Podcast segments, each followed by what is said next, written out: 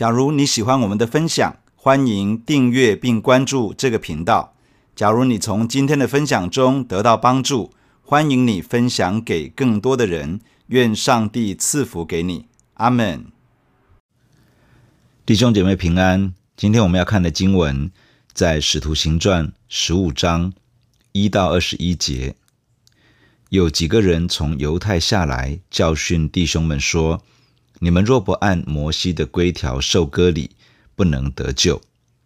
保罗、巴拿巴与他们大大的纷争辩论，众门徒就定规，叫保罗、巴拿巴和本会中几个人为所辩论的上耶路撒冷去见使徒和长老。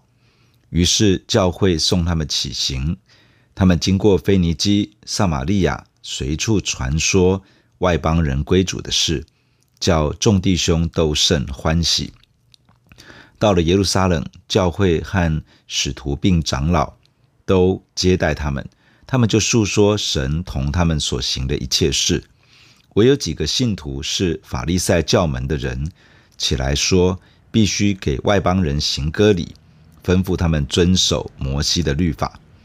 使徒和长老聚会商议这事，辩论已经多了。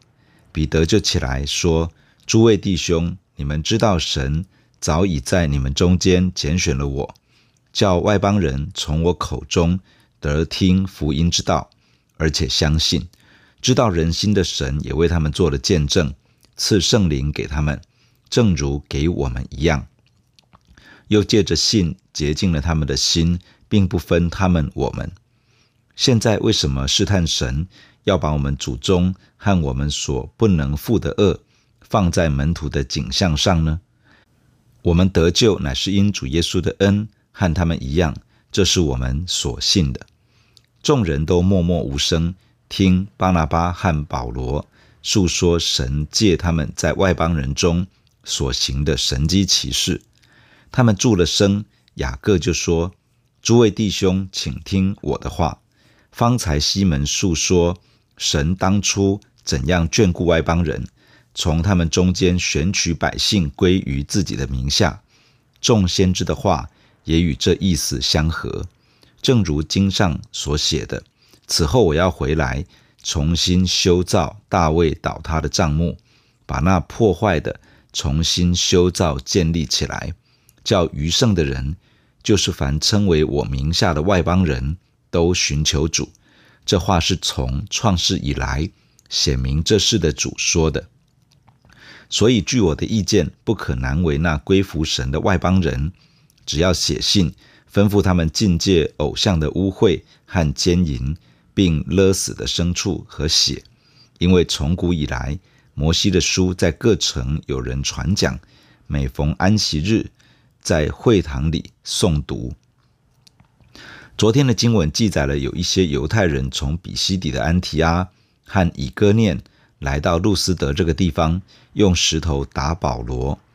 到了一个程度，大家都以为保罗已经被打死了，于是把他拖到城外。就在门徒围绕在他身旁的时候，保罗起来了，而且走进城里去。第二天，又和巴拿巴一起前往特庇去传福音，在那里有很多人信主。成为主耶稣的门徒之后，两位使徒回到了路斯德、以哥念以及比西底的安提阿，在各城中兼顾门徒，劝勉他们，并且设立了长老。后来，保罗和巴拿巴下到亚大利坐船，回到叙利亚的安提阿。他们聚集会众，向教会述说神如何为外邦人开了信道的门。他们也与安提阿的门徒。一起居住了一段时间。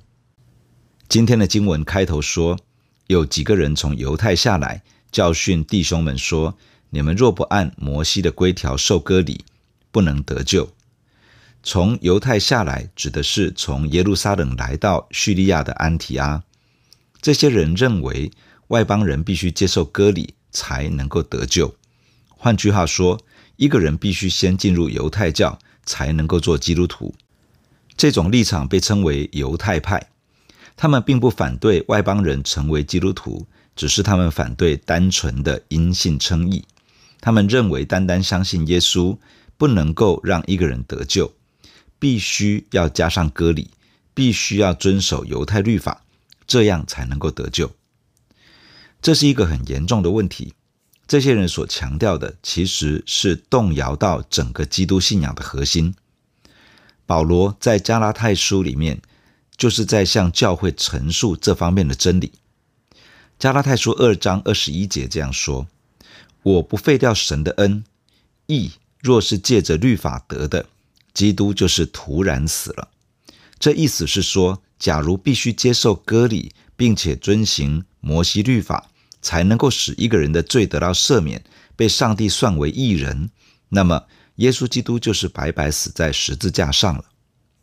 加拉太书三章十一节这样说：“没有一个人靠着律法。”在神面前称义，这是明显的，因为经上说：“义人必因信得生。”也就是说，连旧约圣经都已经讲得很明白，人无法倚靠着遵行律法被上帝算为无罪，也就是被上帝称义，因为旧约圣经明明的这样说：“义人是因信而得生。”加拉太书五章四节这样说：“你们这要靠律法称义的。”是与基督隔绝，从恩典中坠落了。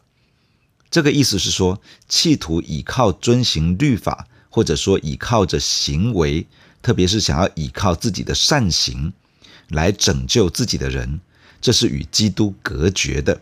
这是从恩典的稳固地位上坠落了。既然这个问题是这么的严重，保罗和巴拿巴就没有容让这些人继续将这个错误的教导传递在安提阿教会当中。他们起来与这些人大大的纷争辩论。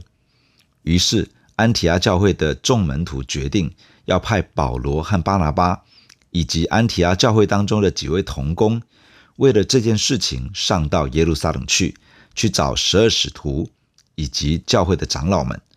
之所以要去到耶路撒冷把这件事情厘清，不是因为耶路撒冷教会对安提阿教会或者是外邦教会有管辖权，而是因为耶路撒冷教会的影响力。耶路撒冷教会是五旬节圣灵降临之后第一个建立的教会，跟随主耶稣的十二个使徒也在这里，这是属灵产业的大本营。在耶路撒冷教会厘清这件事情，将可以彻底止息这个争论。教会为这几位童工送行，他们出发之后，经过了腓尼基、撒玛利亚一带，不论到了哪里，都向教会诉说外邦人归向主的事迹。这些好消息使得各处的教会当中的弟兄姐妹们听了之后，都十分的欢喜快乐。安提阿教会的同工代表团来到了耶路撒冷。使徒们和长老们以及教会整体都欢迎他们的来到。保罗与巴拿巴就开始述说神与他们同工所发生的一切事情。这些原都是让人充满着感恩的宣教故事。但是在耶路撒冷教会当中，有几个信徒，他们是法利赛教门的人，起来说必须给外邦人行割礼，吩咐他们遵守摩西的律法。这些人的主张是，光靠信耶稣不足以让一个人得救，必须要接受割礼，并且遵守摩西的律法，这样才能够得救。换句话说，一个人必须先成为犹太教徒，要遵守犹太人的信仰传统，才能够成为基督徒。使徒们和长老们召聚大家讨论这件事情，他们先让各方的意见可以充分的表达。然后才开始做出结论。彼得站立起来发言，他说：“诸位弟兄，你们知道，神早已在你们中间拣选了我，叫外邦人从我口中得听福音之道，而且相信，知道人心的神也为他们做了见证，赐圣灵给他们，正如给我们一样，又借着信洁净了他们的心，并不分他们我们。现在为什么试探神？”要把我们祖宗和我们所不能负的恶放在门徒的景象上呢？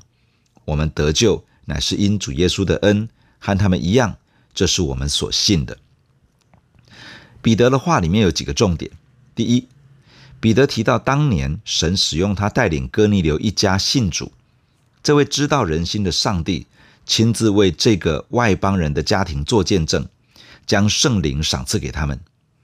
这个外邦人的家庭所经历的，就像五旬节圣灵降临的时候，耶路撒冷门徒所经历的一样。哥尼流一家不是因为接受割礼、遵行律法而被洁净，他们是因为单纯的相信主耶稣而经历赦罪的恩典，得到了洁净。这也是与耶路撒冷的门徒一样的经历。所以，从耶路撒冷教会的经验以及哥尼流这个外邦家庭的经历来看，都不是因为割礼与律法而被神接纳，而是因为单纯的信耶稣。使他们经历到罪得赦免。第二，既然得救是因为主耶稣的恩典，那为什么要把以色列人的祖宗以及犹太的基督门徒所无法承受的那些信仰文化传统的重担加在外邦人的身上呢？事实上，这些强调要接受割礼并且遵守摩西律法的人，他们自己也没有办法完全的遵行。既是这样，又为什么要强逼这些外邦信徒遵守犹太人的信仰传统呢？这次的耶路撒冷会议发生在主后四十九到五十年之间，在当时，距离哥尼流一家信主已经经过了大约十年的时间。当年有人起来质疑彼得违背了律法的规定，进入外邦人的家中，与外邦人一同吃饭。彼得知道他们其实是在质疑外邦人信主的事情，于是就向他们说明整个事情的经过。他特别强调出，神亲自为这些外邦人做见证，见证他们已经信主得救，被神接纳。如今类似的问题又被提出来，彼得再次的说明当年所发生的事，这个是教会中人尽皆知的事情。彼得借此强调，不应该这样试探上帝。这其实是不尊重上帝所做的工作，而且轻视了神借着耶稣基督付上代价所成就的救恩。彼得说完了之后，巴拿巴和保罗起来发言，他们诉说神借着他们在外邦人当中所行的神迹奇事。这些见证一次一次的传讲，将神对外邦人的心意与计划，以及神已经做的工作。清楚地表明出来。他们两人讲完了之后，雅各开始起来说话。这位雅各就是主耶稣肉身的弟弟，他是当时耶路撒冷教会重要的领袖。他说：“诸位弟兄，请听我的话。方才西门述说神当初怎样眷顾外邦人，从他们中间选取百姓归于自己的名下。众先知的话也与这意思相合。”正如经上所写的，此后我要回来，重新修造大卫倒塌的帐幕，把那破坏的重新修造建立起来，叫余剩的人，就是凡称为我名下的外邦人都寻求主。这话是从创世以来显明这事的主说的。所以，据我的意见，不可难为那归服神的外邦人，只要写信。吩咐他们禁戒偶像的污秽和奸淫，并勒死的牲畜和血，因为从古以来，摩西的书在各城有人传讲，每逢安息日在会堂里诵读。雅各的话有几个重点：第一，雅各重述了彼得所谈到的，神在外邦人中间拣选人成为自己名下的百姓，这件事情与旧约中先知所说的是一致的。